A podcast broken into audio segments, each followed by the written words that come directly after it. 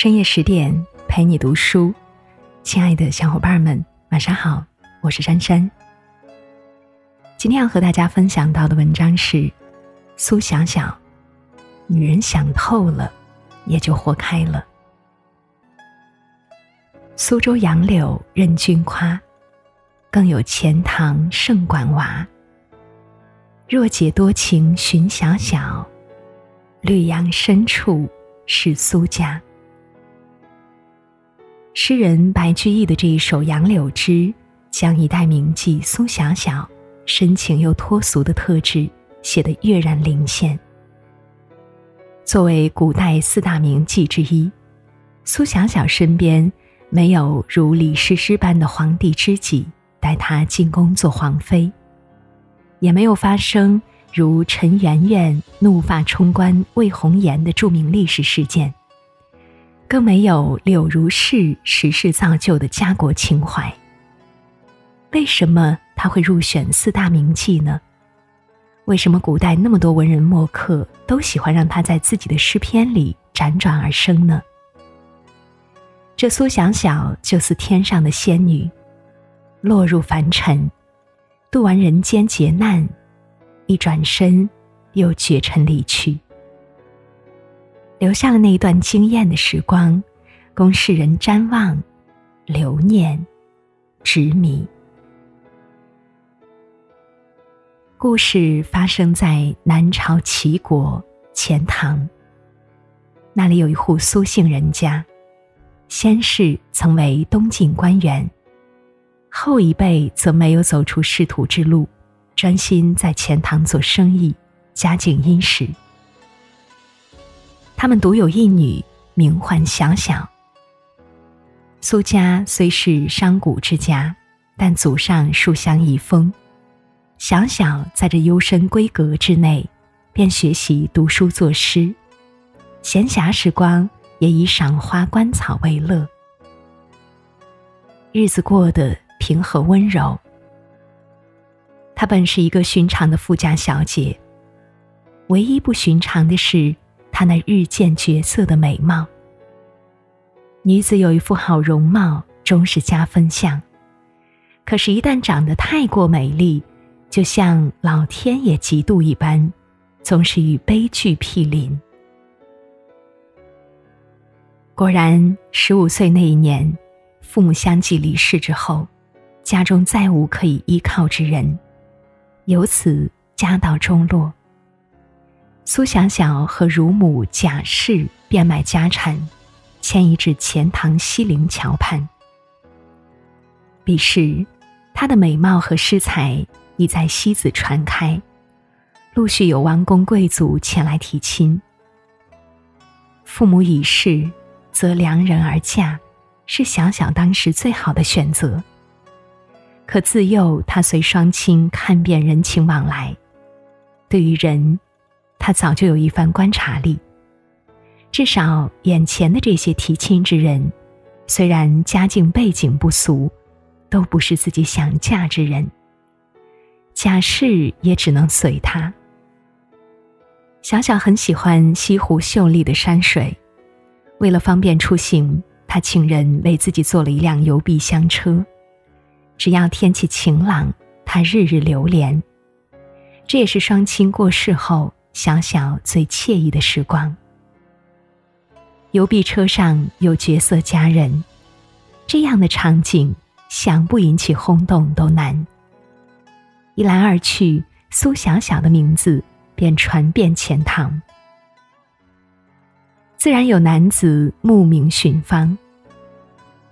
父母留下的家产到底是有限的，于是对于这上门的男子们。他便为之抚琴作诗，给他钱财，他便接受。艺妓头衔由此而来。宴饮应招柳家图，章台直接到西湖。春花秋月如相访，家住西陵，妾姓苏。诗句出自苏小小之手。文如其人，不羁和感性的个性满盈诗中。这时候的小小，如雨后春柳，摇曳可人。社会名流纷纷慕踏而来，钱塘城内巨富愿以千金娶小小为侍妾。小小心里明白，和这些人只是逢场作戏罢了，都被他婉拒。而遇见阮玉，则是他命定的结束。那一春日，小小一如既往的乘着他的邮币车踏青。一路山水迷人，他心情甚好。正要撩起帘子往外看，突然车子一阵颠簸，他赶紧稳住。待下车的时候，只见一个翩翩少年从受惊的青葱马上下来，朝他躬身致歉。他是那样的谦逊有礼，气度不凡。他是那样的倾国倾城，绝色佳人。只一眼，两人都怔住，心跳加速，慌乱之中，又有说不出的美好和甜蜜。男子上前自报身家，想想才知此人是宰相之子，奉命办公，顺路亦游西湖，彼此留了姓名，他便上车而去。佛说。前世五百次的回眸，才换来今生的擦肩而过。只是这一次擦肩之后，两个人都沦陷其中。他食之无味，他夜不能寐。阮玉后来登门拜访，两个人便在相遇之地西子湖畔私定了终身。他是相国之子。他是西陵艺妓。即使他不在乎，他自是知道这条路会走得很艰辛。果然，阮父知道此事之后大发雷霆，他把阮玉拘禁起来，誓死要断了他和苏小小的羁绊。阮玉已经许久不来，小小知道他们的情路一定坎坷曲折。却没有想到，他断得这么迅速。夜夜长流明月照，朝朝消瘦白云磨。小小总是念着念着，就泣不成声。失恋之后的小小大病了一场，虽然他知道。阮玉是不会再回来了，期盼无果，但他还是悲伤这生不逢时的命运。待一日，贾氏见他的病好转了不少，让他出去散散心。小小也觉得是该了断了，便应允。在爱情这件事上，小小是通透的，他不像杜十娘和霍小玉一般。被辜负之后一心求死，而是要活得更好，才是对命运最好的回复。也许是天公垂怜，他这一踏芳踪，就遇到了那个为他抚情伤的男人抱人。不同于阮玉的风度翩翩，抱人书香气息浓厚，别有一番俊朗。一番打听才知道。原来抱人因为穷困，没有足够的盘缠进京赶考。小小惜才，主动提供财物资助抱人。这个柔弱的女子，在世俗的眼里是那样低微的存在，而在生命意义上却有这样光彩熠熠。他非富贵之人，却能以纤纤之手成人之美。报人感动很久，并许他未来。王公贵族不能勉强，布衣少年，也许就能长久相伴了。小小也不是没有顾虑，只是阅人无数的他，还是看出了报人的诚心，便也放下了心。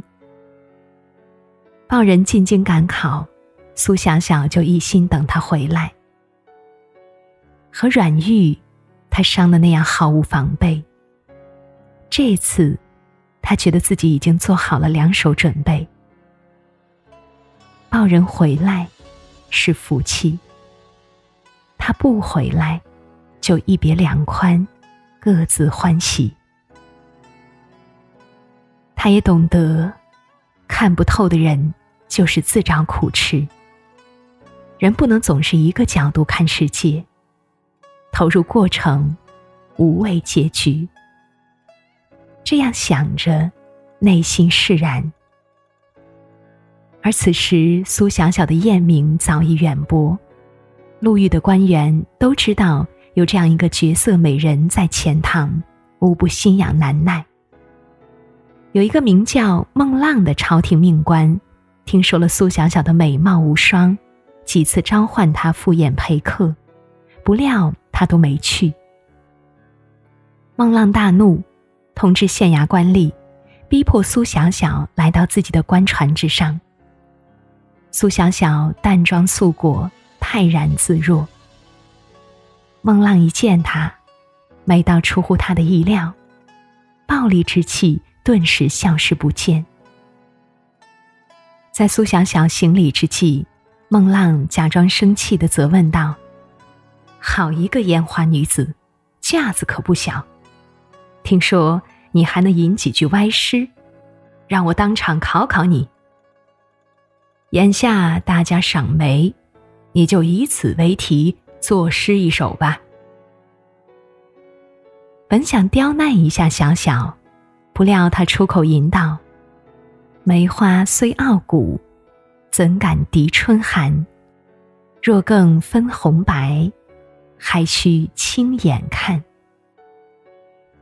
这诗作的不亢不卑，韵意炳然，对那些依仗权势欺凌弱者的封建权贵，没有一味悦其心身，而是处处表现出自身的骨气。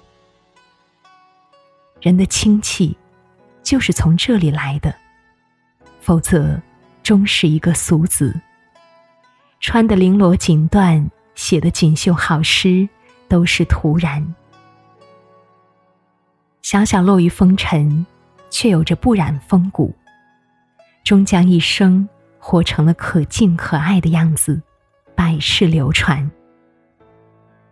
孟浪虽好女色，但也是爱才之人。这女子的气度让他心生折服。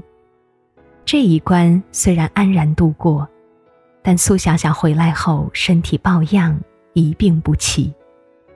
数月之后，刚刚二十出头的苏小小悄然西去，唯有遗愿埋骨西泠桥畔。次年，报人金榜题名。出任华州刺史，赴任之时，特意前去钱塘接小小回府。不料，伊人已逝，只留清坟一座。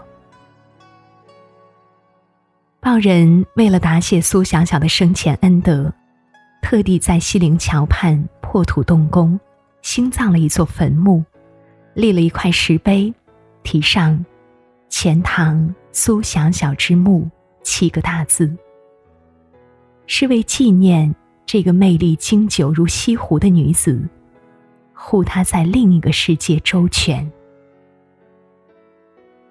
如日明媚，如月从容。苏家小小，传奇永恒。好了，小伙伴们，文章到这里就结束了。更多美文，请继续关注十点读书，也欢迎把我们推荐给你的朋友和家人，一起在阅读中成为更好的自己。我是珊珊，听完早点休息，晚安。